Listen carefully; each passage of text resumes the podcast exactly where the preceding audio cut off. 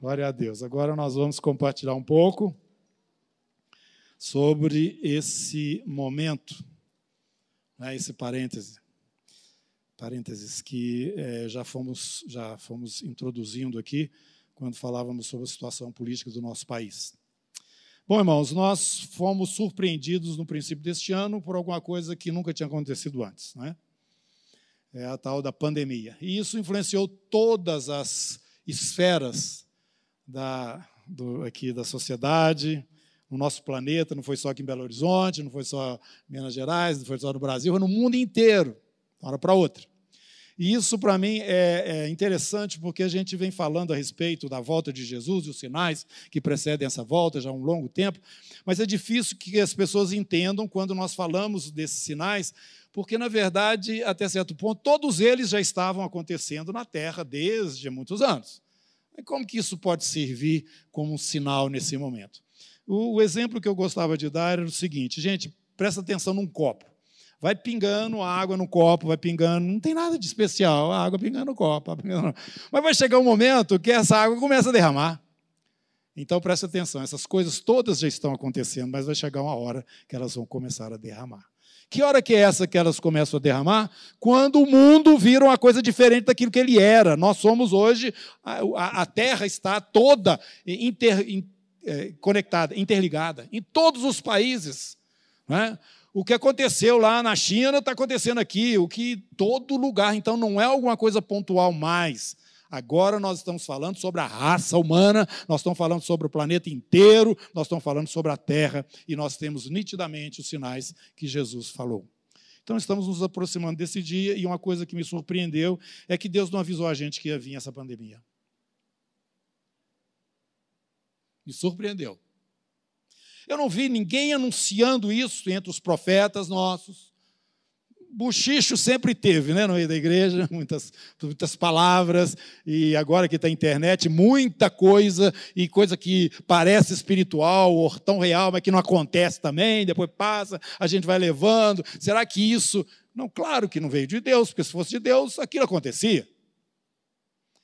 Então não houve nenhum alarde, nenhum aviso prévio que eu saiba, porque não chegou aqui não. É, e que nos prevenisse para esse momento. E chegou, pegou todo mundo aí, assustado, né? Com o que foi acontecendo, a evolução, e esse fato não é um fato apenas relacionado relacionado à saúde, é um fato também político. Nós estamos vivendo um momento diferenciado. Não adianta você querer dizer que não. Esse ministério, Comunidade Cristã da Zona Sul, também está passando por um momento assim, que não avisou para a gente que estaria acontecendo. Nós estamos vivendo um momento ímpar. Glória a Deus.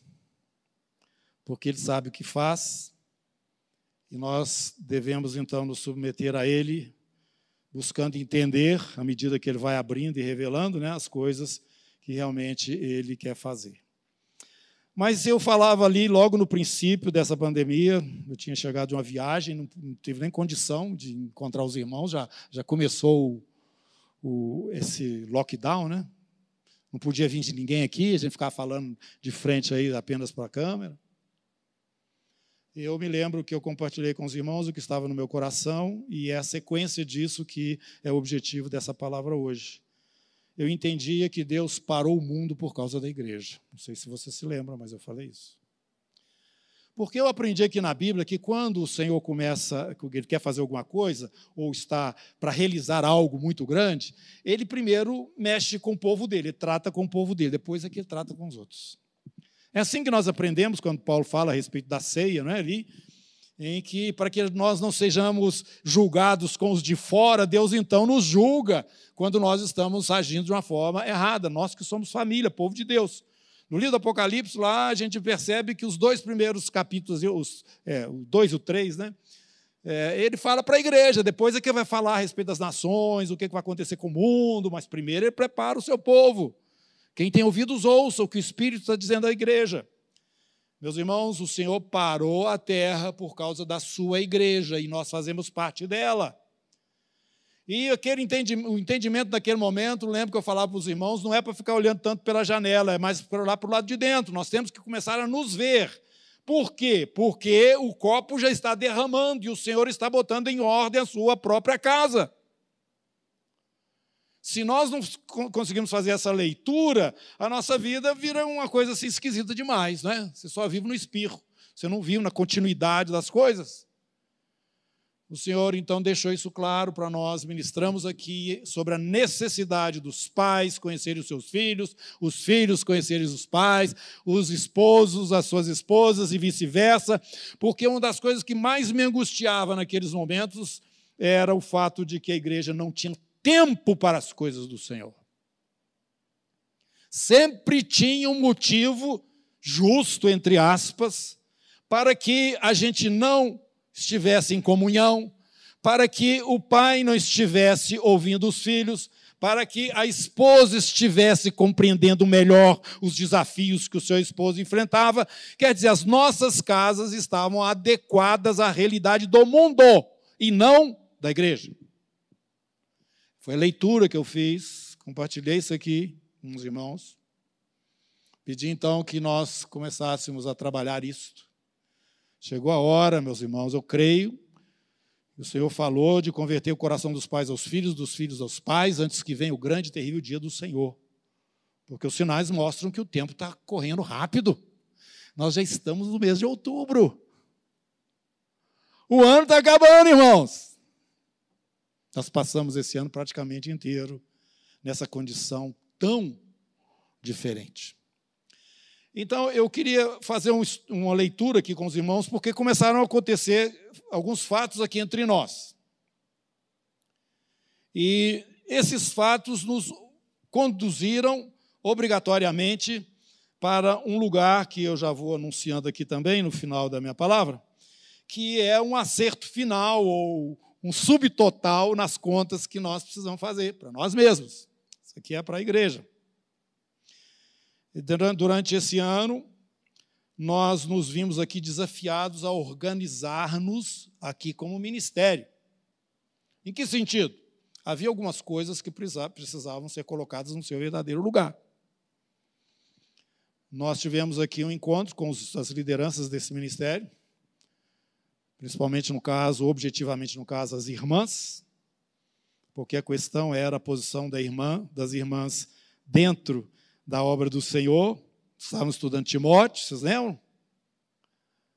E esse assunto veio à tona na nossa reunião de pastores, e nós então começamos a tratar isso é, de uma maneira mais objetiva, porque vimos que alguns acertos precisavam ser feitos ou definições deveriam ser estabelecidas. Fizemos assim, trabalhamos isso, reunimos as irmãs, fizemos algumas reuniões, discutimos esse tempo, nos, tema, nos posicionamos aqui como ministério em relação a isso. Mas, junto disso, tinha uma outra coisa: é que essas irmãs tinham os seus maridos, que em alguns casos estavam assim, sem saber direito responder ao fato da irmã ou a esposa ser considerada no nosso meio uma pastora, ou ser considerada alguém que tem o dom de mestre, ou ser considerada como alguém que tem o dom profético. Bom, como é que fica essa situação, essa relação dentro da família?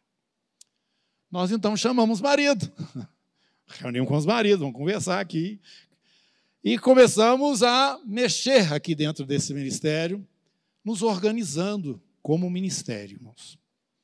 Mas o ministério, que é parte da obra de Deus e da igreja do Senhor nessa cidade onde nós estamos, é composto por famílias. E nós começamos a perceber que essa organização de Deus estava indo diretamente para dentro das nossas casas. E aí então o que, que aconteceu? Nós começamos a ver que as nossas casas precisavam ser organizadas também, não só o ministério. Estou fazendo esse, esse histórico rapidamente, para que vocês entendam que nós temos que fazer essa leitura, nós temos que andar, nós temos que progredir, né? como família, como ministério, como indivíduos diante do Senhor. E é assim que Deus tem tratado a comunidade desde que ela nasceu. Ele não dá o conta tudo não, mas ele vai passo a passo conosco, nos conduzindo e a gente tem caminhado num terreno sólido, firme, graças a Deus. Então nós vimos a necessidade de trabalhar agora as nossas famílias. Portanto, dia 24, você pode gravar na sua cabeça, deste mês, e no dia 21 do mês seguinte, que é o mês de novembro, nós vamos ter aqui na parte da manhã um encontro com famílias. Se tiver filho pequeno, pode trazer também, que nós vamos ter atividade para eles. Nós vamos passar aqui juntos um tempo. Vamos conversar sobre estas coisas. Porque o Senhor está nos dizendo o seguinte: vocês precisam estar bem amarrados, presos, porque a montanha russa vai rodar. Se vocês não estiverem bem seguros, como famílias, como ministério, em cima da minha palavra, vai cair gente no caminho. O Senhor está preparando primeiro o seu povo, depois é que vai mexer com os lados de fora, lembra-se disso. Primeiro, a minha vida, a minha casa, o ministério e o chamado que Deus me deu, junto com os irmãos. Sirvo ali naquele ministério, comunidade que está na Zona Sul. E daí para frente, irmãos, o Espírito de Deus vai soprando e trazendo à luz as coisas que Ele quer, como testemunha que somos do Senhor para o mundo lá fora, e o mundo vai saber, não é isso? O mundo vai saber que vocês são meus e que eu sou de vocês, estou no meio de vocês, capítulo 17 de João. Mas lá ele tem uma palavra muito clara que nós repetimos aqui, só naquele capítulo 17 do Evangelho de João, na oração sacerdotal que Jesus faz por nós, ele diz duas vezes: o meu mandamento, o meu mandamento. E interessante que nós já estamos perseguindo isso há muito tempo, como ministério. Nós aqui aprendemos, logo no começo, que nós deveríamos amar uns aos outros. Como? Fraternalmente, sem hipocrisia, ardentemente, intensamente, de fato e de verdade, constantemente, assim como o Senhor Jesus nos amou, que foi o mandamento que ele deixou para a igreja. E essa é uma coisa que perturba, que inquieta a liderança aqui desse ministério, porque nós temos que caminhar nisso e não sabemos como fazer direito.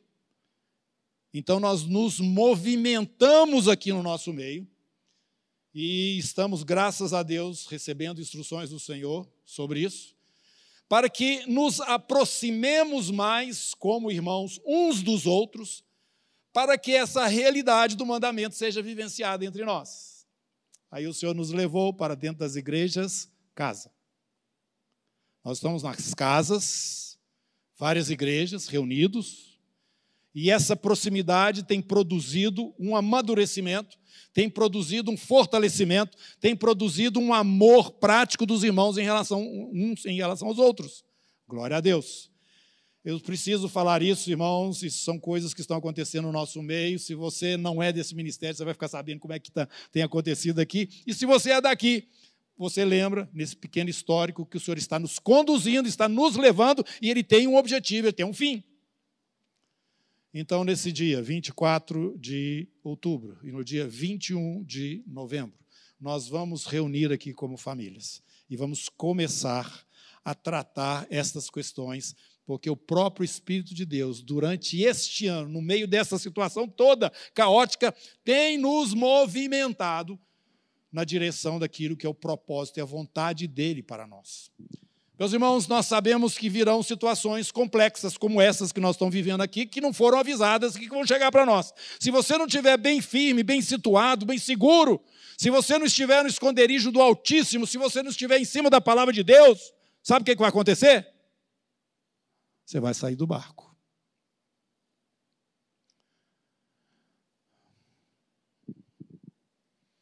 Então, vamos prestar atenção nos avisos do Senhor para nós, a maneira como Ele tem nos conduzido, não vamos ser inconsequentes. Ah, isso aí passa, passa sim, mas você não vai estar apto para o que vem a seguir. É isso que o Senhor está falando para a sua igreja. Vamos então trabalhar isso entre nós, irmãos, e vamos nos organizar aqui. Provavelmente você nunca pensou que o Senhor chegasse nesse ponto da sua vida, lá dentro da sua casa. A gente tem notícia aqui pelos pais, pelos, pelos filhos, né? Na nossa escolinha aqui, que os pais estão em situações mais complicadas do que os próprios filhos. Ou aquilo que os filhos estão mostrando aqui na hora que estão nas, é, aqui sendo ministrados, né? No Ministério Infantil, é reflexo de uma situação totalmente desequilibrada que acontece dentro dessa casa. Nós não podemos ser famílias inseguras, nós não podemos ser famílias que não levam em consideração a sua responsabilidade, porque nós somos o povo de Deus sobre a terra.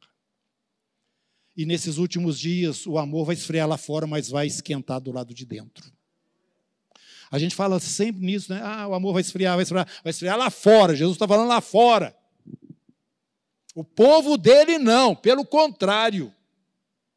Pelo contrário, vai ficar nítido a presença de Deus no meio do povo de Deus por causa do amor, porque Deus é amor. Você já aprendeu isso aqui?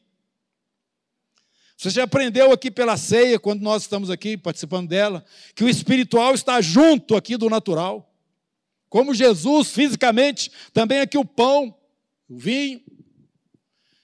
Meus irmãos, tem um ponto de contato com o Deus eterno, invisível, que é o amor. Onde existe este mandamento, Deus está presente.